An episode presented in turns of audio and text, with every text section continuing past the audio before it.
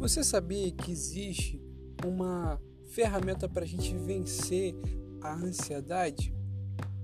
Que é o controle dos nossos pensamentos.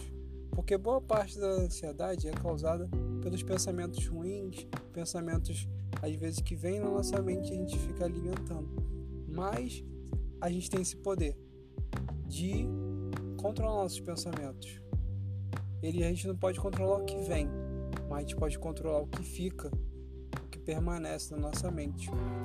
Então, a grande ferramenta que a gente tem é essa: controle do nosso pensamento. Como?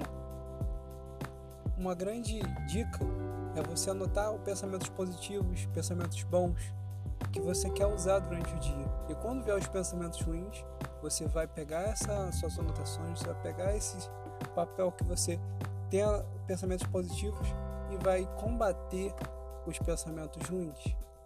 E conforme você vai combatendo esses pensamentos, os pensamentos bons começam a, a criar raízes dentro da sua mente.